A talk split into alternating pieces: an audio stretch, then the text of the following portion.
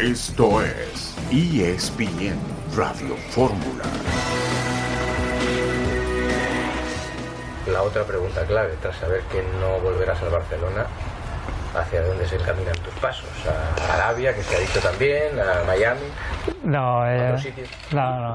Eh, tomé la decisión de que, que voy a ir a Miami. Todavía no tengo cerrado 100%, nos falta algunas cosas, pero, pero bueno, decidimos, decidimos continuar el, el camino ahí. Es la voz de Leo Messi que se va al Inter de Miami, el peor equipo de fútbol de Estados Unidos. Es eh, sonido de Mundo Deportivo y Diario Sport de la noticia del día, la salida de Messi al fútbol de Estados Unidos. Un saludo en este miércoles 7 de junio de 2023.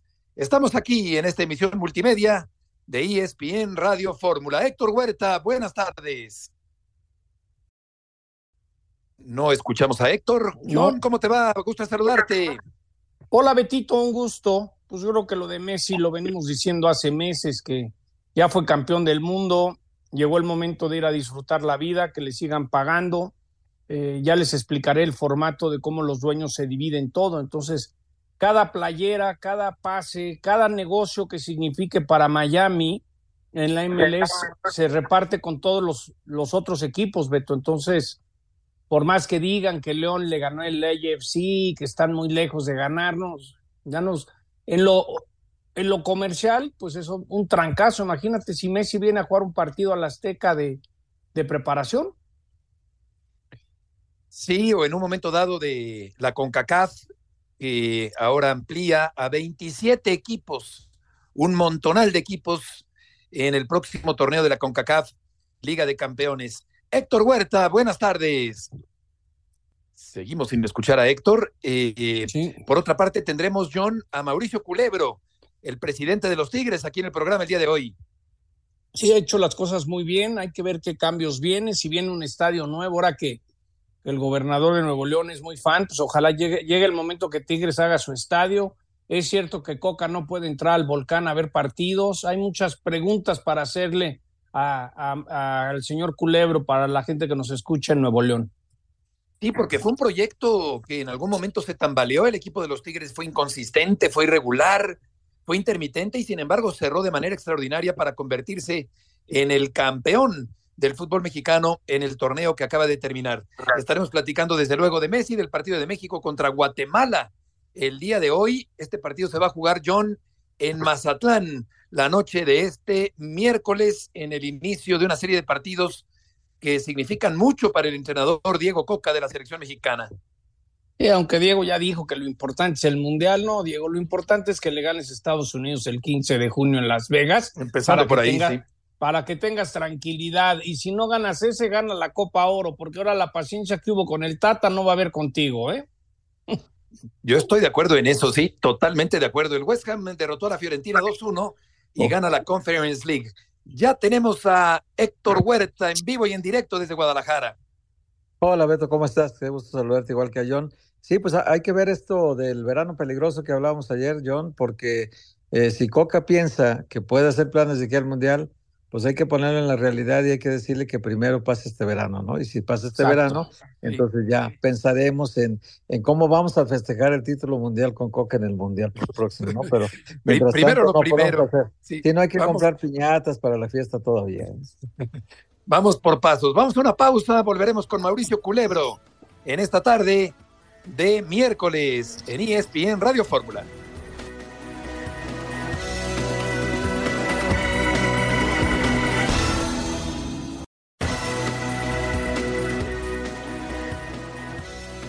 De regreso en esta tarde en ESPN Radio Fórmula, en la línea está Mauricio Culebro, el presidente de los Tigres. Mauricio, qué gusto saludarte. Héctor Huerta, John Sutcliffe y Heriberto Murrieta. ¿Cómo se va?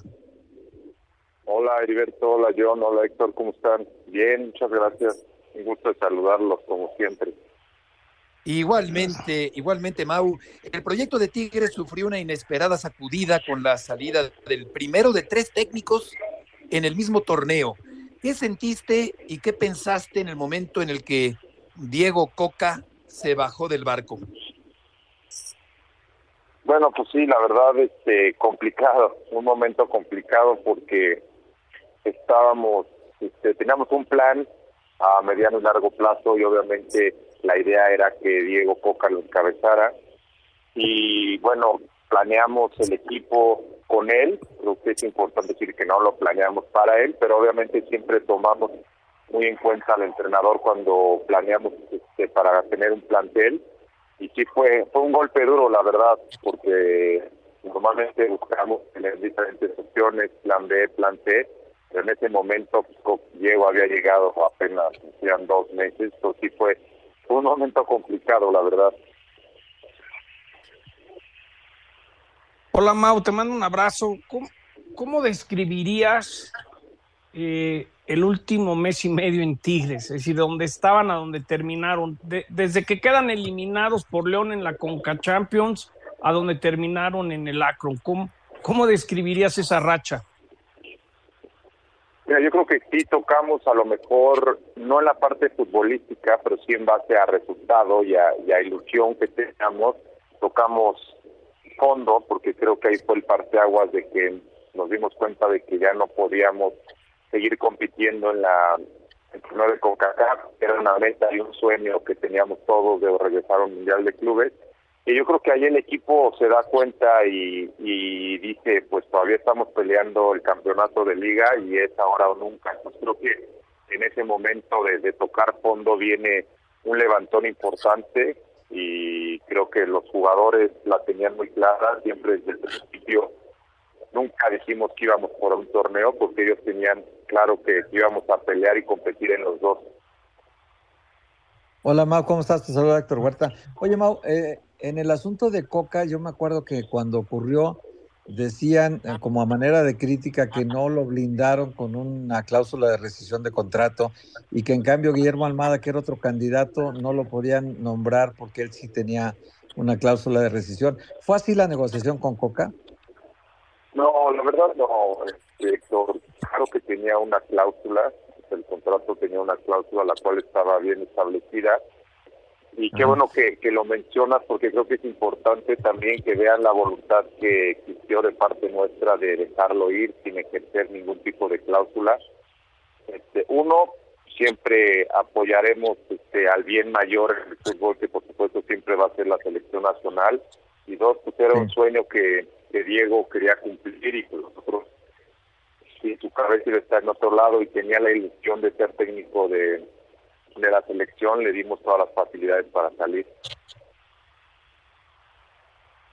Mao, yo te quería preguntar, porque el fenómeno de, de, de, ustedes, los regios, abonados, boletos, playeras, ahora que el gobernador es fan, ¿cuándo van a aterrizar el estadio? Es decir, el Volcán tiene mucha historia, Mao, pero yo creo que ustedes podrían hacer el mejor estadio del fútbol mexicano y llenarlo al 100% cada partido. ¿Cuándo vas a poder aterrizar ese proyecto?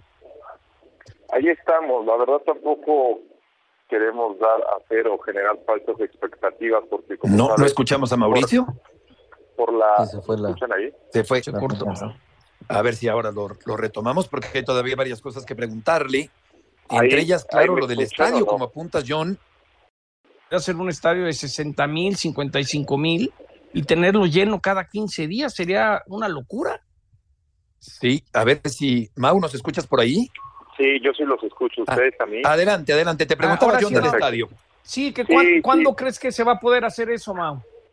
Mira, John, la verdad no queremos ahorita, no queremos generar falsas expectativas en cuanto a las fechas, porque por la magnitud del proyecto tenemos a mucha gente que está este, involucrada en diferentes áreas, obviamente el gobierno, Nos fue otra vez, este, ¿no? universidad. Lo perdimos un poquito, Sí, sí. es que creo que al aire sí se está escuchando, pero nosotros no lo escuchamos. Déjame comentar ahorita en lo que lanzamos a Mauricio, que está muy interesante toda la plática. Eh, los dos equipos de Monterrey casi llegaron al millón de aficionados en este torneo, fue una locura. 465 mil 15 los Tigres y 491 mil 456 el Monterrey. La mejor plaza de México, sin duda alguna. ¿eh?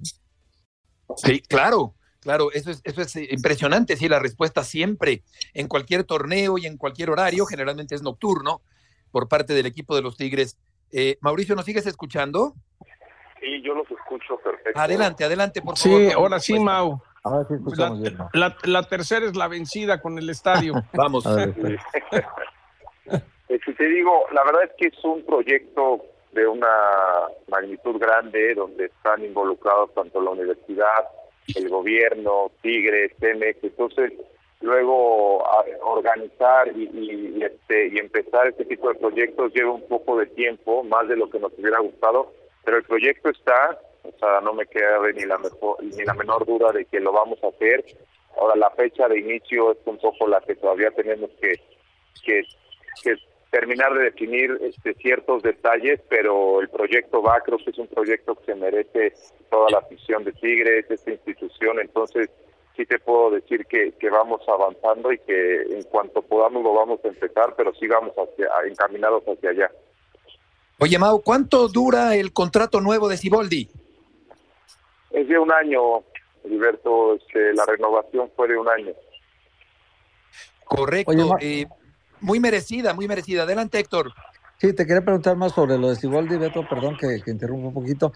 Eh, me parece que la decisión de Siboldi fue, aparte de que estaban obligando ya los resultados, Mau, a una reacción de la directiva, caray, no pudieron elegir una persona mejor que estaba comprometida con el, con el equipo, que tiene mucho cariño, que se fue al descenso con Tigres y se fue a segunda división y quiso regresar a primera con el equipo, teniendo un mercado muy amplio cuando jugaba y que ahora se, se ve que le tiene un gran cariño al equipo y, y creo que en el grupo encajó perfecto. Siboldi, no sé quién, me imagino que a ustedes les tocó un poco de trabajo ahí, consensuar todo para que estuviera él, en las condiciones que además le ofrecieron el trabajo, ¿no? De que terminando el torneo evaluaban. Y creo que fue una muy acertada decisión, Mauricio. Sí, Héctor, la verdad es que te digo, teníamos este, o sea, teníamos un perfil del técnico que estábamos buscando para Tigres. Y la verdad es que siempre este, Robert entraba dentro de las opciones. Al final del día, cuando se va Diego, tomamos la decisión de dejar a alguien de casa un poco porque conocía mejor a los jugadores, porque había estado en el cuerpo técnico de, de tanto de Tuca como de, de Miguel Herrera, en este caso fue el Chima, pero sí, la verdad es que con Robert cumple el perfil, ahora sí que el perfil sigue a la perfección, siempre siempre estuvo dispuesto a venir, conoce lo que es la institución, como bien dice, le tocó vivir un descenso, un ascenso, tenía una espinita clavada, y entonces, pues la verdad que tomamos la decisión cuando fueron los dos meses, creo que le, agradecemos mucho y también lo tomó muy bien. Sabíamos lo que nos jugábamos en ese momento, eran dos meses que no nos daban este, ahora que ni espacio para pensar en el futuro, teníamos que enfocarnos todos en esos dos meses y, y Robert así lo entendió y creo que los resultados se dieron al final. Mau, hoy anuncia Messi que va al MLS con el Inter de Miami. Tú como directivo de Tigres, ¿cómo, cómo encaras o cómo ves la competencia que hoy en día significa el vecino del norte con el MLS? No, yo creo que la rivalidad ha, ido creciendo.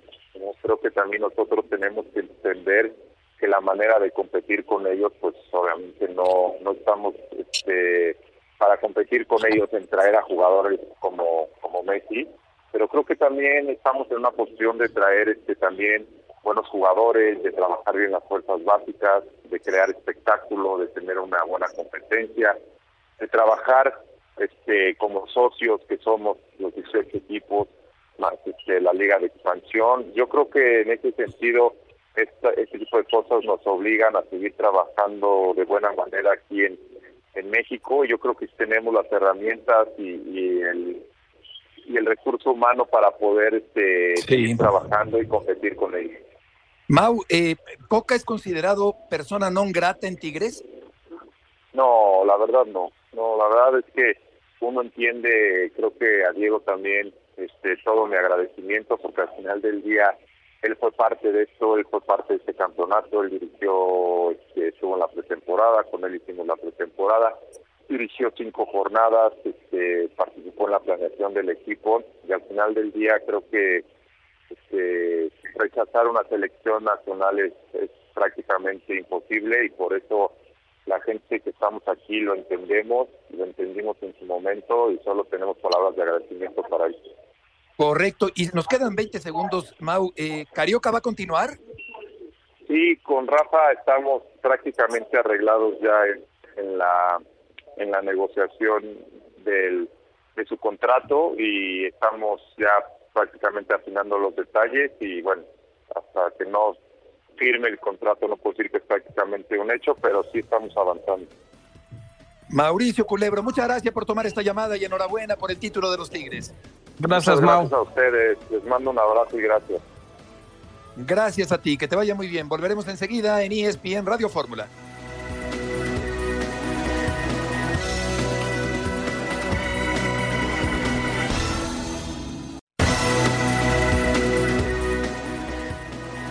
Presidente Laporta, de Xavi. Eh, ¿Ellos te contactaron? ¿Hubo diálogo con ellos? Bueno, en realidad con, con el presidente Laporta hablé, hablé muy poquito en estos dos años, habré hablado una o dos veces como, como mucho. Con Xavi sí que tengo mucha eh, comunicación, como dije antes, desde que llegó al club, desde antes, pero desde que llegó al club mucho más y, y hablábamos muy, muy seguido y también hablamos de, de la posibilidad de, de, que, de que yo pueda volver y estábamos muy ilusionados porque yo una de, la- de las primeras cosas que, que hice fue preguntarle a él cuando, cuando estaba saliendo todo si, si él realmente quería que, que vuelva, si, si pensaba que, que iba a ser bueno para, para el equipo, para él. Y, y bueno, nos manteníamos en, eh, en comunicación. Durante todos estos últimos meses, cuando ha aparecido la posibilidad de que vuelvas, en el minuto 10 de los partidos se coreaba tu nombre. Te fuiste a ver el concierto de Coldplay y coreaban tu nombre. O sea, se ha convertido en un... No sé, ¿cómo lo has vivido todo esto? No, para mí era, era hermoso y, y lo disfrutaba porque la verdad que, que desde, desde que me fui, me fui de una manera eh, rara, la cual me hubiese gustado eh, despedirme, como, como se despidió ahora Busi, Jordi, o como le pasó a Xavi Nieta en, en su momento. Me hubiese gustado irme de esa, de esa manera, poder haberme despedido de, de la gente bien, si bien era un momento diferente por el tema de, de, la pandemia no, no podía haber gente en el estadio, me hubiese gustado eh, saber que me iba jugando con gente y poder haber disfrutado el último día de, de ello. Por eso lo vivía, lo vivía con mucha felicidad el hecho de que escuchar, volver a escuchar mi nombre en el, en el Camp en Barcelona, más allá de que siempre sé que, que el cariño está, está siempre y es, es mutuo, era, era una sensación eh, extraña escucharla en el Camp y, y no estar yo ahí. En todo el proceso este, ¿hasta qué punto ha sido importante el tema económico en tu decisión? E incluso se ha comentado, incluso se ha publicado que, hubieses jugado gratis en el Barcelona. ¿Es cierto esto? Bueno, la verdad que lo económico nunca fue, un problema para, para mí ni un obstáculo en, en nada, incluso ni llegamos a hablar de- del contrato ahora porque se pasó eh, por arriba una propuesta, pero nunca una propuesta eh, formal, escrita, firmada, porque todavía no, no había nada y no sabíamos si, si se iba a poder hacer o no. Era la intención, pero no podíamos adelantar nada, incluso no hablamos de, de, dinero formalmente, pero si hubiese sido una cuestión de dinero. Me hubiese ido a Arabia o a otro lado donde, donde me ofrecía muchísimo dinero y la verdad que, que mi decisión pasa por, por otro lado y no por, por dinero. Es la voz de Leo Messi. De cualquier forma, aunque quizá la oferta de Miami sea inferior a la de Arabia, pues de cualquier manera es Sí. muchísimo dinero. No deja de ser un factor importante. La voz de Messi por cortesía de Mundo Deportivo y Diario Sport de España. Dice- Es muy válida, Héctor, la decisión de Messi Sí. de ir a Estados Unidos. El atractivo económico seguramente es irresistible, pero pues sí me parece en cierta forma un retroceso deportivo, considerando que el mejor futbolista del mundo y quizá de la historia todavía podía seguir jugando en el nivel de Europa, de algún país de Europa, y considerando también que el equipo de Miami es el peor equipo de fútbol de la MLS. Sí, hab- había tres, tres platos para comer, Beto. Uno te ofrecía una vida difícil en Arabia Saudita, muy atípica para, para la familia Messi, que es una familia muégano que se mueve toda junta. Eh, eh, era complicado, ¿no? Vivir en el desierto, vivir estas condiciones que van a, a, vivir seguramente otros futbolistas que están yendo para allá, únicamente movidos por la cuestión económica, Beto. La alta competencia no existe, hay una cuestión económica solamente. Messi rechazó 400 millones de, de dólares al año, Beto. Era una bestialidad lo que le ofrecían a, Messi, el Al Hilal, y, no aceptó. El, otro plato de comida estaba el Barcelona con muchísimos problemas económicos, sabedor Messi que tenían que dar de baja a varios jugadores para poderlo incorporar a él, tal vez bajar sueldos para poder llegar a la masa salarial que requiere el Barcelona y que le permite la liga. Era, era una operación financiera muy complicada en la que sabía Messi que iba a haber sacrificios para algunos de sus compañeros y obviamente pues él no iba a entrar del todo cómodo en esa situación, ¿no? Eh, estaba en la alta competencia, venía la Champions, venían muchas motivaciones, pero, pero a lo mejor no era muy propio para el grupo que él entrara y, dinamitara prácticamente todo el aparato económico para poder entrar él, ¿no? Y la otra, el otro plato, pues tenía todo, tenía el ingrediente de 50 millones de dólares garantizados al año, tiene el ingrediente de un porcentaje de ventas de camisetas del Inter y un porcentaje de más suscriptores de la aplicación que tiene ahorita los derechos del MLS. Ese va a ser el paquete de, de ganancia que va a tener Messi en la MLS y una calidad de vida de Miami que pues también eso privilegió mucho a la familia, que iban a vivir todos en Miami e iban a vivir seguramente muy bien. Entonces yo creo que la parte familiar eh, junto con la parte económica se combinaron ahora para que él fuera. Sí, claro. Además, es un contrato de tres años, Beto, que va a permitirle llegar a la Copa del Mundo todavía con posibilidades de jugar con Argentina a su sexto mundial. Yo, yo cuando ya se hizo oficial, eh, un par de dueños de, equipos de MLS que tengo buena relación con ellos, fui juntando información. Me dice, mira, John, número uno, la calidad de vida que, que da Estados Unidos le llamó la atención. Acuérdate que en Miami se puede ir a vivir a estas islas donde vive Julio Iglesias, Shakira, y nadie lo molesta. Es decir, ahí, ahí no entra nadie. Entonces, número uno, le van a dar un porcentaje pequeño, pero va a ser parte dueño para siempre del equipo de Miami. Eh, lo que piensan que va a generar como él en su marca de marketing y patrocinios. Imagínense todos los anuncios que va a salir Leo Messi en la televisión americana. Y en Estados Unidos el anuncio es de millón, dos millones de dólares para arriba. Eh, va a llenar estadios que no están llenando, es decir, los equipos que menos asistencia tienen es Chicago con 13 mil, Colorado con 14 mil, Houston con 15 mil, Miami tiene 16 mil. Entonces, automáticamente donde vaya Messi, va a llenar. Y todo mundo es parte dueño de todo. Es decir, si, si va a Houston, pues el dueño de Houston va a recibir un porcentaje. Y obviamente creen algo muy importante, vender suscripciones para Apple. Entonces, y lo que me acaban de decir hace unos minutos, que Messi es una de varias figuras muy importantes que la MLS estará firmando en las próximas semanas. Entonces, para, para, los que luego me regañan, John, pero el León no pudo, el LAFC, a ver, vean lo que están haciendo, es increíble lo que logran. La asistencia número uno en la MLS es Atlanta con 46 mil a 100 dólares de boleto promedio. Imagínense lo que sacan ellos de lana, van a comprar todo. Y lo que más me duele es que el jugador cuando estaba escogiendo si va a México o Estados Unidos es la calidad de vida, la seguridad, y eso creo que va a permear en todos los niveles de jugadores. Son factores súper ¿eh? importantes hoy por hoy. Muy importantes.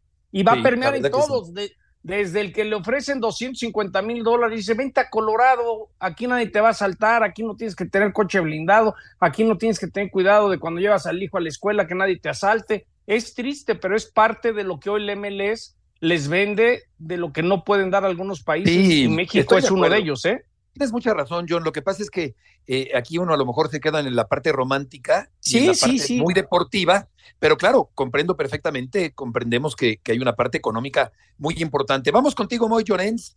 Moy, mucho gusto en saludarte en esta tarde aquí en el programa. Buenas noches, Heriberto. Desde la bella Estambul, ya el sol caído hace rato, el cielo cubierto y un viruji. Viruji en español es frío. Importante, hace ir con, con chaqueta. Con chaqueta no de entretiempo, sino chaqueta de invierno. Bueno, pues ha sido un día movido, ¿no? Eh, eh, realmente yo creo que para los espectadores de ESPN no es una sorpresa el hecho de que Messi no haya ido a jugar al Barça. Siempre hemos mantenido la dificultad y la imposibilidad de, que eso acabase sucediendo por, por la delicada situación económica del Barça. El que se haya ido a Miami yo creo que es de lo malo lo mejor, porque ir a Arabia solo van los perdedores y los que parece que le hacen falta el dinero, los futbolistas afamados de dinero. Y Lionel Messi se va convencido de que la aventura le va a ir bien, convencido de que su familia va a estar mejor, evidentemente, que en Arabia, y seguro de que el paso futbolístico y a nivel empresarial le va a venir de lujo. ¿Por qué no ha acabado en el Barça? Pues muy sencillo, pues porque el Barça no tiene un clavel. Es que no hay ni telarañas dentro de la caja fuerte del Camp Nou, ni arañas que se fueron hace tiempo. Imagínate cómo está eh, la situación. Lo, triste es el cruce ahora de, acusaciones entre los Messi y el Barça por quedar bien. Y al final el que queda dañado es el hincha, que es el que realmente sufre sin, tener ningún tipo de beneficio. Heriberto, por acabar, decirte, mañana jueves a última hora de la tarde llegan futbolistas de Inter y de City eh, después de haber entrenado en Milán y en Manchester, y que poco a poco, aunque el ambiente, el clima es frío, el ambiente poco a poco va agarrando ya tono de final de la UEFA Champions League. Saludos a ti, a toda la mesa, a toda la audiencia de Radio Fórmula. Un saludo desde Estambul. Muchas gracias, Moy. Allá en eh, Estambul, en Turquía, la gran final de la Champions el próximo sábado a la una de la tarde. Y se atraviesa periodísticamente hablando, la noticia de Messi con la final de la Champions y obviamente opaca, opaca el partido del próximo sábado totalmente la ida de Lionel Messi al equipo del Inter de Miami. Ah. Vamos a ir a una pausa comercial y volveremos enseguida en esta tarde de miércoles en ESPN Radio Fórmula.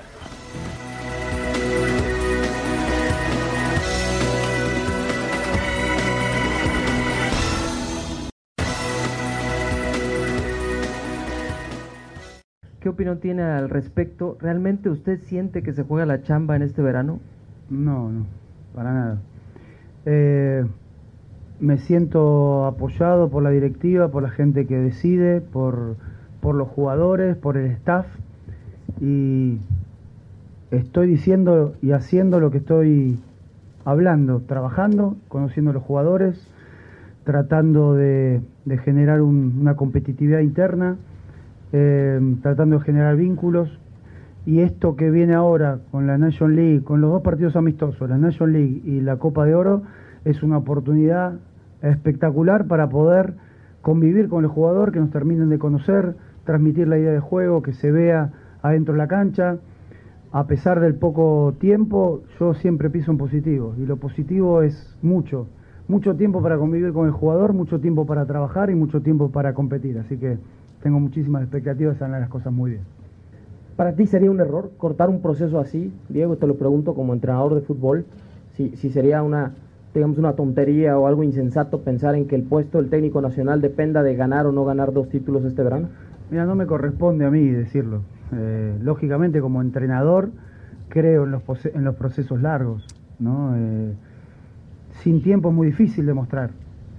Y realmente demostrás cuando tenés tiempo porque a lo mejor me puede pasar que, que, se ganen estos dos títulos, que bueno, me dará más tiempo para trabajar, pero lo más importante es el Mundial.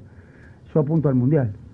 Yo estoy pensando en positivo, como te digo, y pienso en un Mundial con la gente apoyando, con una selección que tenga una idea de juego bien identificada, que haya tenido rodaje de muchos partidos internacionales y que vaya a un Mundial en casa con nuestra gente, convencida de lo que tiene que hacer adentro de la cancha. Ese es mi sueño. Esto recién empieza para mí. Después la gente que tendrá que decidir decidirá sus cosas. Es la voz de Diego Coca. Eh, a ver si no le toca bailar con la, con la más fea. Dice que no se juega la chamba, pero yo creo que la gran mayoría, por no decir que todos los que estamos en el medio periodístico deportivo en México, pensamos que sí se juega la chamba en estos próximos partidos. Vamos a comentar nosotros de la selección, pero antes vamos a saludar con mucho gusto, como siempre, a nuestro querido compañero Hércules Gómez. Ah, dentro de cinco minutos estará Hércules. Eh, pues ahora platicamos con él, pero bueno, yo sí creo, John, que Coca está en riesgo. A ver, eh, me gusta que por lo menos está siendo sincero y no le está dando vueltas o curvas a las respuestas como le hacía el Tata.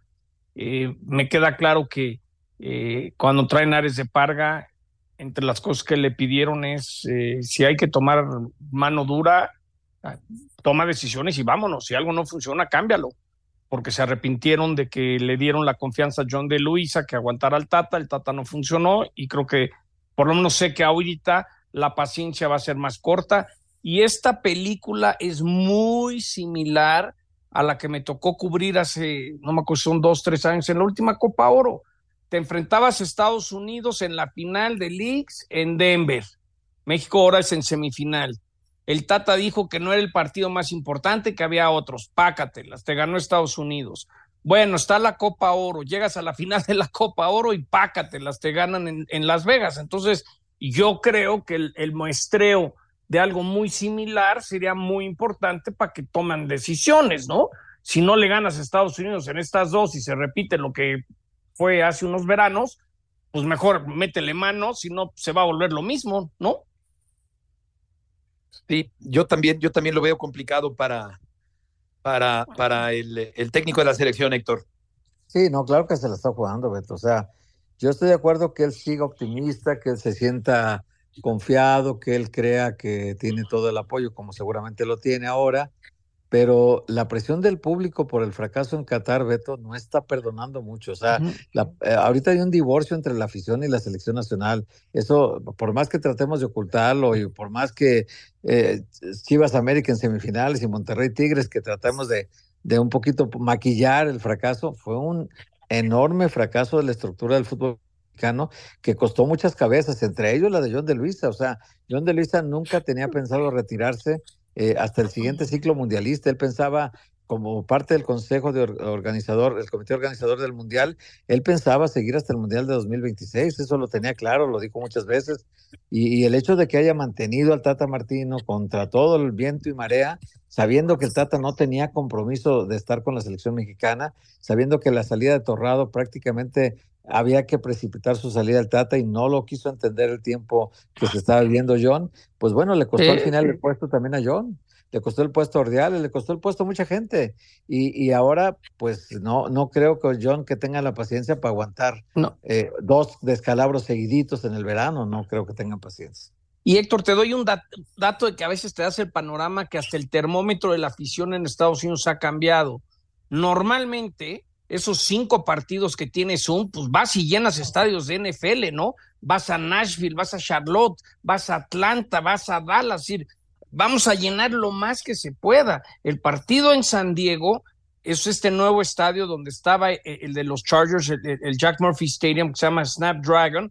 Es un estadio pequeño, universitario, que tiene 35 mil. Es decir, es pequeño para los estándares. Es como si metes a Taylor Swift en ese estadio cuando normalmente llena estadios o, o U2 o los Rolling Stones. No es casualidad que México, el partido en San Diego, no va a un estadio de NFL y creo que eso es un termómetro, ¿eh? Sí, vamos a ir con eh, Hércules Gómez, que está ya listo para participar en el programa del día de hoy. Hércules, qué gusto nos da saludarte aquí con Héctor y con John. Eh, te preguntaría, eh, yo lo veo como esto de Messi a Estados Unidos como un retroceso futbolístico, pero un avance económico y una estabilidad familiar y una seguridad familiar. ¿Tú la ves de esa manera? Sí, Beto, John, Héctor, ¿cómo están? Qué gusto estar con ustedes. Eh, sin duda, que no eh, tapar el sol con un dedo eh, está dejando el máximo circuito, está dejando el nivel de Champions League para llegar a este a este continente. claramente es un bajo un bajón de nivel, pero a estas alturas de la carrera de Messi, ¿qué tiene que demostrar? Yo lo tengo en mis ojos como el mejor futbolista que yo he visto, el mejor de todos los tiempos está seis meses de ganar un mundial. Eh, sigue siendo un jugador fantástico a pesar de la edad. Yo creo que todos en esta zona ganan con la presencia de Messi. Messi gana con el trato o el contrato de, Major League Soccer. Eh, eh, es, hablamos de lo económico, podía ganar mucho más en lo inmediato en Arabia Saudita. Pero este es un plan de futuro, un proyecto de vida. Están hablando de acciones en Apple eh, por, por, por jugar en Major League Soccer. Están hablando de, de también que Adidas va a pagar dinero en mercancía. Están hablando también que va a tener acciones como dueño de una franquicia en el futuro. Estamos hablando de mucho más en esos, esos términos eh, de proyecto de vida. Hércules, un dueño me acaba de decir hace rato que dentro de los arreglos es que le van a dar una participación de este equipo de Miami. Es decir, para siempre la familia Messi tendrá un porcentaje de ese equipo. Te habla de la magnitud. Yo estoy de acuerdo contigo. A la larga va a ganar más, aunque no sea como dicen up front, ¿no? Va, imagínate cuántos anuncios. Tú vives en Los Ángeles, Hércules. ¿Cuántos anuncios va a salir Messi con, con, con Pat Mahomes y Aaron Rodgers? Entre los tres se van a comer todo el mercado. Sí, o- olvídate, John. Eh, es algo increíble lo que ha causado Messi en estas 24 horas. Yo amanecí con noticias de Messi y tengo todo el día entre entrevistas, teléfono, viendo televisión. Todo el mundo está hablando de Messi. Gente que en su vida ha hablado de fútbol quiere saber de Messi. Yo lo puedo poner como en el 2007, que yo estaba en la liga de Major League Soccer, cuando llegó David Beckham. David Beckham llegó, existían 13 equipos, John. 13 equipos. Hoy en día acaban de anunciar el número 30 en San Diego. eh, y, y- y bueno, hablabas de lo de Inter Miami. Ese es el equipo de David Beckham. Ese fue parte de ese proyecto de vida de David Beckham. La oportunidad de comprar una franquicia por 25 millones de dólares. Hoy en día la franquicia de, de Inter Miami sin Leo Messi, eso va a subir, va a subir muchísimo, vale 700 millones de dólares. Hoy en día. Entonces, Escuche eso, Betito. ser- Sí, eh, Sí, eh, sí, sí, sí, va me queda claro. proyecto de vida. Y, y ojo, no descarto eh, que, este pedazo de, de acción o inversión en un equipo sea otro club, otra franquicia. Jorge, Ma- Jorge Messi, el papá de Leo Messi, estaba en la final eh, de Copa Oro en Las Vegas, donde jugó Estados Unidos y México, eh, con el comisionado Don Garber. Se habla mucho de una franquicia en Las Vegas. En este momento eh, no hay Es la que falta, alguien es la que falta. es la que falta y, y no descarto que sea eh, el, el campamento Messi. Hola Hércules, te saludo con mucho gusto. Oye Hércules, a ver, tú, tú jugaste acá, y conoces muy bien el mercado mexicano y conoces muy bien el mercado de Estados Unidos. ¿Qué hace la diferencia que ellos sí puedan traer a Messi y el fútbol mexicano no pueda traer a Messi? ¿Cuál es la diferencia? Hola Héctor, qué gusto de saludarte. Eh, creo que es muy, es muy evidente. Eh, no tiene nada que ver con el nivel de, de en cancha, nivel de marketing que puedes tener, exposición. Eh, es el nivel de vida. Eh, creo que es lo que puede ofrecer eh, Miami, que no puede ofrecer a Arabia Saudi- Saudita, que no puede ofrecer de repente un México. No por decir que México no tiene sus, su bonito, las playas, lo lindo, la gente, la cultura, todo eso. No tenemos la seguridad, Hércules, es la verdad. Sí, hay muchos factores, John. Eh, y, y lo que de repente, de una forma ignorante, y me incluyo todos nosotros, no nos damos cuenta, es que en el viejo continente ven el fútbol mexicano, el fútbol del Major League Soccer, como un fútbol exótico, exótico como, como China, como Arabia Saudita, como Japón, como Qatar. Somos un fútbol exótico y dentro de ese fútbol exótico hay ciertas cosas, ciertas garantías, como dice John, que puede ofrecer eh, eh, Estados Unidos eh, y y un lugar como Miami. Querido yo les voy- Gracias por tus aportaciones del día de hoy. Un abrazo. Gracias, abrazo amigos. Un fuerte abrazo, Hércules Gómez, allá en Estados Unidos. Vamos a ir con Leo Lecanda. Sí, yo, yo digo que claro que ya no tiene nada que demostrar. Eso, evidente, ya, ya, ya dejó su huella para siempre en la historia de este deporte. Yo lo que pienso es que podía haber seguido en el más alto nivel deportivo. Comprendo toda la otra parte económica. Sí, pero ya llegó, ya ganó el mundial, Beto. La vida es de oportunidades, de, Pues Sí, de sí, sí. vida. Y, y- y aparte va a tener una calidad. Y el dato que he dicho muchos en el programa que para mí me, me- me dejó con el ojo cuadrado fue cuando fui a un partido en Atlanta, jugaba el Chicago Fire y después del juego me topé un mexicano que había llevado a su familia y eran seis. Y me dice, no, millón, hoy que abrieron hasta arriba de a 60 dólares, sí, sí pude traer a toda la familia, de a 60 sí lo pago. Entonces me quedé pensando, ¿no? Dije, pagó mil pesos por gallola y se trajo a seis. Sí. Y estaba feliz. Entonces ese día dije, bueno, pues ¿cómo vas a competir con eso? Vamos es el poder León, adquisitivo de los americanos, ¿no? Sí, sí, sí, sí, sí, de acuerdo. Ahora, deportivamente es el principio del fin de la carrera de Messi. Vamos contigo, querido León, porque tienes la alineación de la selección mexicana para esta noche. Sí, Beto, buenas tardes, saludos y antes un paréntesis, ¿no? También dentro de los contratos, seguramente lo hablaron en el programa, eh, en su momento cuando David Beckham jugó con el Galaxy de Los Ángeles, una de las cláusulas era que podía comprar una franquicia de la MLS a un precio preferencial de 25 millones de dólares. Imagínense en su momento ese contrato, pasan los años, la liga sigue creciendo, la aumenta y hoy una franquicia nueva como la de San Diego, lo platicábamos también la semana anterior, John Sofcliffe y yo en Fútbol Picante, vale 500 millones de dólares, ¿no? Sí, pues de decir Hércules que la de Miami vale 700 antes de Messi, imagínate. Imagínate. Entonces ahora a lo mejor veremos próximamente o cuando se retire a Messi como empresario y quizá como dueño de algún club de la MLS. Respecto al partido, hoy, Beto, pues sí, veremos sobre todo esas rotaciones. Eh, Diego Coca quiere observar a todos los jugadores porque sabe que cuando se integre el grueso de los futbolistas europeos, va a tener que cortar a 10 antes de la Liga de Naciones de CONCACAF y la Copa Oro. De momento, una idea de lo que podría presentar esta noche con Luis Ángel Malagón o Carlos Acevedo en la portería, en Álvarez y Jesús Gallardo como laterales, los dos centrales, Beto, seguramente por cómo cerraron el torneo y lo bien que lo hicieron, Víctor Guzmán, Gilberto Sepúlveda, por encima de los americanistas Néstor Araujo e Israel Reyes, en media cancha, por ahí, esa mancuerna de Luis Chávez, Eric Sánchez de Pachuca, quizá acompañados de Carlos Rodríguez, también Luis Romo es una posibilidad, o Alan Cervantes quiere un escudo más definido, el técnico Coca, y en el ataque me parece que veremos a Henry Martín con Uriel Antuna y Roberto El Piojo Alvarado, que yo decía también en enlaces anteriores, que se ha ganado en las últimas semanas pues esa oportunidad de ser titular en la selección, en esta selección, ¿no? Correcto. León, ¿quieres decir algo más? Sí, esto que va a ser una fiesta, primera vez de la selección mexicana aquí en Mazatlán.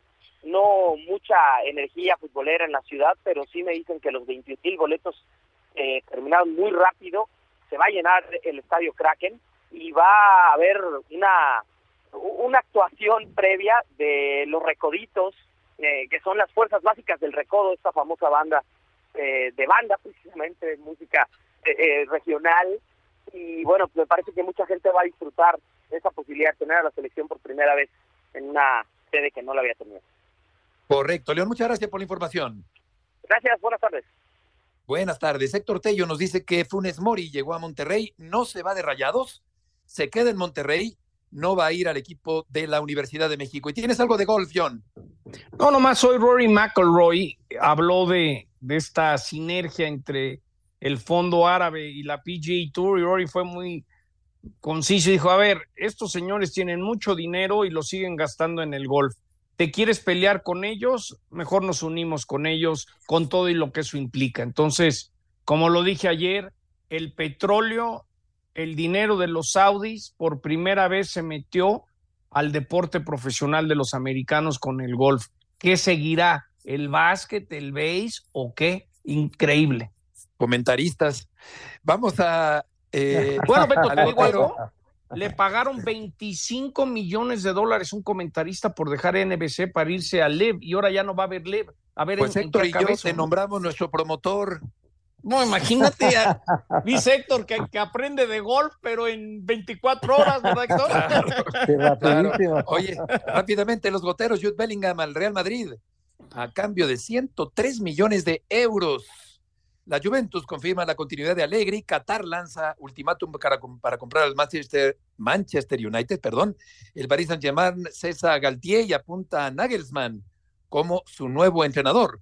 Josh Allen, el mariscal de campo de los Bills, en la portada del videojuego Madden NFL 24. Alex Berev, semifinalista en Roland Garros. La brasileña Beatriz Haddad Maya es semifinalista, enfrentará a Iga Swiatek. Esto en información de otros deportes. Y Rune y Zverev están ya en semifinales de Roland Garros, el torneo de Francia, allá en París. Estamos llegando al final del programa. Gracias por acompañarnos en este miércoles. Hoy el tercer juego de las finales de la NBA. No se lo pierdan por la pantalla del líder mundial en deportes. Muchas gracias, Héctor. John, buenas tardes. Que les vaya muy provecho. bien. Hasta mañana.